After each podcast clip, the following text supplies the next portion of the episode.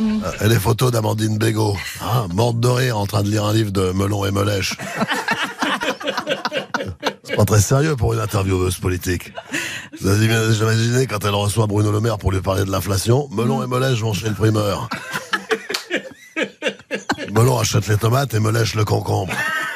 Ah, c'est joyeux, hein Il va être content, Bruno Le Maire, quand il va recevoir les photos. Bon, bah écoutez, d'accord, vous avez gagné. Qu'est-ce que vous voulez en échange? Je veux être l'invité spécial de Julien Courbet pour clamer mon innocence. Voilà. Parce que les erreurs judiciaires, ça peut vous arriver.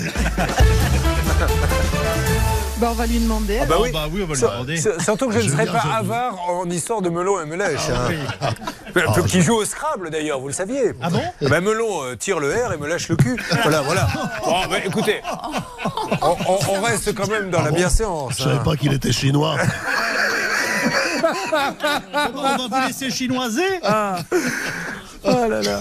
Bon, écoutez, je crois que c'est un bon passage d'antenne. Oui, oui, oui. me mets à la place de, de tous les directeurs de France Culture qui nous écoutent et qui doivent dire voilà ce qu'il faut faire le matin chez nous. C'est pour ça que ça ne marche pas. Oui. Allez, je vous souhaite une bonne, Bonne journée. émission.